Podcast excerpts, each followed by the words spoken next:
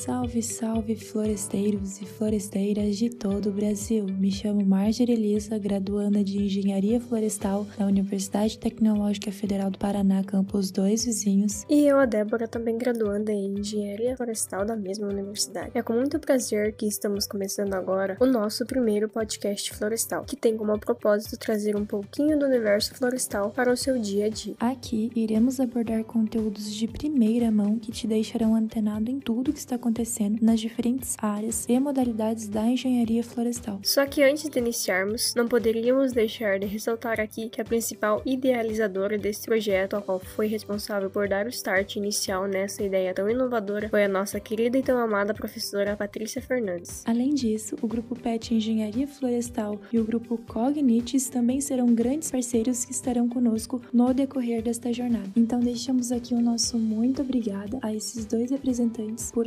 aceitarem esse desafio e estarem nos acompanhando na construção dessa proposta que deixará nossos dias mais informados. Então, sem mais delongas, para os floresteiros de plantão, preparem sua bebida favorita, coloque os pés na cadeira, abram bem os ouvidos que ao decorrer destes encontros iremos trazer muitas notícias, pesquisas, iniciativas, mercado de trabalho e principalmente aquela vaga de estágio ou emprego tão almejada por você. No encontro de hoje falaremos sobre os mitos e verdades da cultura do eucalipto. Contaremos para vocês quais são os fatores que estão envolvidos nesse processo e algumas de suas aplicações no dia a dia. Então, para os floresteiros de plantão que façam as suas apostas, que logo logo estaremos desvendando esta grande incógnita. E ainda hoje contaremos também com um convidado ilustre que é engenheiro florestal e foi aprovado no concurso da Polícia Civil do Estado do Espírito Santo. Ele compartilhará conosco como foi esse processo de seleção e os seus métodos para alcançar esta vaga. Além disso, compartilharemos também uma notícia cultural quentinha que acabou de sair do forno. Então fiquem com a gente até o final. Bom, então vamos logo, né, para o ponto chave dessa conversa. Afinal, Débora, de uma vez por todas, o eucalipto ele realmente seca o solo? Definitivamente não. Já foi comprovado cientificamente que o eucalipto retém menos água que as matas nativas, as quais possuem copas maiores. Por isso, o eucalipto permite que a água chegue ao solo mais rapidamente por ter menos folhagem, que também diminui a evaporação para a atmosfera. Possui uma capacidade de absorver mais água na época das chuvas e menos na época da seca. Suas raízes não ultrapassam 2,5 metros, e meio, portanto não chegam aos lençóis freáticos e consomem bem menos água que uma plantação de cana-de-açúcar, de café, de soja, de arroz, até da carne de frango e da carne bovina. Esse mito, na verdade, surgiu ali em primórdios da década de 30 e 40 do século passado. Sua disseminação ocorreu devido à falta de experiência dos primeiros plantadores de eucalipto no Brasil. Muito boa essa colocação, Débora, visto que há muitos trabalhos já publicados na literatura referente a esse assunto. Então é sempre bom se mantermos informados, principalmente quando for pertinente, né, até mesmo para estarmos desmistificando este mito, seja para os nossos avós, tios, pais. Bom, agora em relação aos desertos verdes, formados a partir de reflorestamentos, qual a sua opinião? Então, Marjorie, esse tema é bem polêmico, porém falso. Gostaria que você ouvinte imaginasse uma propriedade rural bem típica, com rios, nascentes, áreas de preservação permanente, reservas legais e áreas de efetiva produção. Conseguiu montar esse belo mosaico, certo? Agora pensa as áreas de produção dessa propriedade reflorestada com eucalipto. São os corredores ecológicos da propriedade, ou seja, é pelos reflorestamentos que a fauna silvestre consegue se deslocar para as áreas de preservação. Se você que está nos ouvindo quer saber mais sobre o assunto, entre no site da empresa Clabin e Aracruz. Lá você encontra estudos que comprovam o fato. Nossa, isso realmente faz muito sentido. Os subbosques presentes nos reflorestamentos podem até criar um habitat natural para a fauna, oferecer condições de abrigo, de alimentação e até mesmo de reprodução. Bom, então vamos agora, né, para o momento mais esperado pelo nosso público, que é a conversa com o ilustre convidado Eliel Cordeiro. Ele é engenheiro florestal, formado pela Universidade Federal do Espírito Santo e foi aprovado no concurso da Polícia Civil para atuar como perito ambiental no estado do Espírito Santo. Então, boa tarde, Eliel, tudo bem com você? Seja muito bem-vindo ao nosso programa de hoje. Boa tarde, Marjorie. Boa tarde aí a todos que estão nos acompanhando. É muita alegria, muita gratidão estar participando com vocês aí nesse podcast. Então, para começar essa conversa, né, essa entrevista entre nós, Eliel, você poderia estar contando um pouquinho aí pro pessoal de casa, né, como que surgiu essa ideia, esse desejo de você estar tá seguindo carreira pública para concurso? Ela iniciou ali logo na graduação ou depois de formado que você decidiu segui-la? Então, Marjorie, o interesse em seguir a carreira pública, ele é, ele surge em mim lá pelo quinto período da graduação graduação. É, no início eu ficava meio dividido, né, entre setor público ou então setor privado, mas de acordo que eu comecei a cursar disciplinas mais específicas, eu comecei a me interessar mais por aquelas que me possibilitariam seguir a carreira pública. Posteriormente, quando eu vou fazer meu estágio obrigatório, faço ele no órgão público aqui do estado, né, que é o Instituto de Defesa é, Agropecuária e Florestal, o IDAF. Eu sou supervisionado por um excelente, excelente servidor e ele, a gente conversa, a gente conversava muito sobre carreira pública, né, sobre concursos e ele me direcionou bastante e me motivou a seguir aí o setor privado, o setor público. Então foi dessa forma, o interesse ele surge na graduação, as disciplinas que me possibilitariam seguir, que eu tinha mais afinidade. Posteriormente, quando eu faço meu estágio, eu de fato confirmo que é a carreira pública que de fato eu quero seguir. Muito bacana, né, a sua colocação é realmente para nós floresteiros, o estágio ele é um verdadeiro divisor de águas, né? E tenho certeza que ele é um elemento que reflete positivamente em muitas das nossas decisões futuras. Bom, agora em relação ao seu planejamento, quando que você realmente começou a estudar e quais eram seus métodos de estudos? É, o edital ele abriu no dia 28 de dezembro de 2018 e a prova estava marcada para o dia 24 de março. Então, tempo hábil em torno de três meses de estudo. Tinha acabado de voltar para casa de meus pais, né? Tinha terminado minha graduação. E eu vejo que abre esse concurso aí para Polícia Civil e para a área de Engenharia Florestal, Agronomia e Engenharia Ambiental. Eram duas vagas. Eu me sentia me senti motivado então a estudar para esse concurso, né? Sabia que a concorrência ia ser alta, era já tinha bastante tempo que não tinha concurso para a área e é uma área muito desejada, né? Então eu me direciono para estudar. Eu vejo que isso é uma oportunidade de ouro. acabo de formar e saio um concurso na minha área, né? Oportunidade de Deus para eu exercer minha graduação aí dentro do estado, né, numa força policial. Eu, quando eu olho a prova, eu percebo que eu não tenho contato nem afinidade aí com as disciplinas de direito. Então eu percebi a necessidade de adquirir um curso preparatório, porque eu não tinha tempo hábil para pegar todos os livros aí de direito, todas as doutrinas e lê-las, né? Então eu preciso de um curso voltado para a banca né, que vai me direcionar para aquela banca e vai me direcionar para a prova da Polícia Civil. Então eu comprei um curso preparatório, né, que foi muito útil, e eu estudava da seguinte forma: eu me dedicava exclusivamente a estudar. Né? Então era janeiro, é, todo mundo na praia e eu em casa estudando. Como é que eu fazia? Eu acordava de manhã, 7 horas da manhã, tomava café até sete e meia, a partir daí começava a estudar. Então eu começava pelas disciplinas que eu tinha mais afinidade, né? Porque você está acabando de acordar, você precisa de algo que te motive a continuar ali ativo. Então pegava aquelas disciplinas interessantes que eu gostava, direito processual, que é algo bem visível, né? Então é algo de processos mesmo, então eu gostava.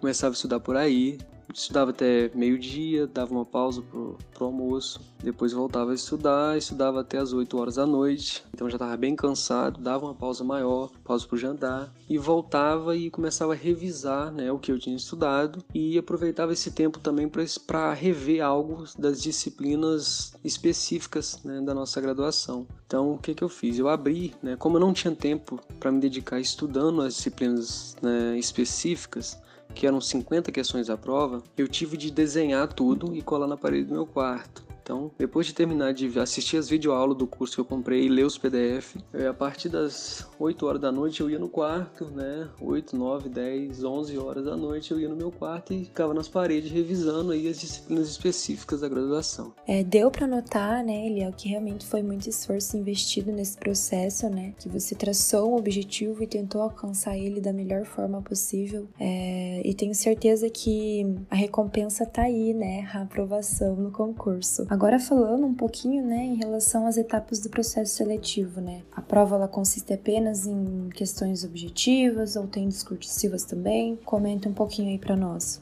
A prova da, da Polícia Civil ela consistia em 100 questões objetivas, né? 100 dessas 50 dessas questões eram específicas das nossas áreas, né? Ou seja, questões voltadas à engenharia florestal, engenharia agronômica e engenharia ambiental. As demais questões eram voltadas à língua portuguesa e direito. 15 questões de língua portuguesa e as demais questões de direito administrativo, direito penal, processual penal e o estatuto aí interno da Polícia Civil do Estado. É, você citou aí, né, alguma das etapas do processo seletivo e a gente vê que o, o teste de aptidão física, ele é uma das etapas mais temidas, né, pelos candidatos. Na sua opinião, ele foi o mais difícil? Realmente, Marjorie, o teste de aptidão física é muito temido. Carreiras policiais, né, sempre vão ter o teste de aptidão física, né, vão ser dotados de várias fases e uma dessas fases será o teste de aptidão física. É, Para a Polícia Civil, esse teste ele não costuma, não costuma ser tão puxado. Nosso teste, por exemplo, ele consistiu em correr 2 km e 200 metros é, em 12 minutos. É, isso tem diferença de sexo masculino e sexo feminino. Para o sexo masculino eram 2 km e 200 metros em 12 minutos, 25 abdominais remador em 1 minuto e 15 flexão de braço. Essa flexão normal, a mão na largura do ombro. E durante o teste físico tinha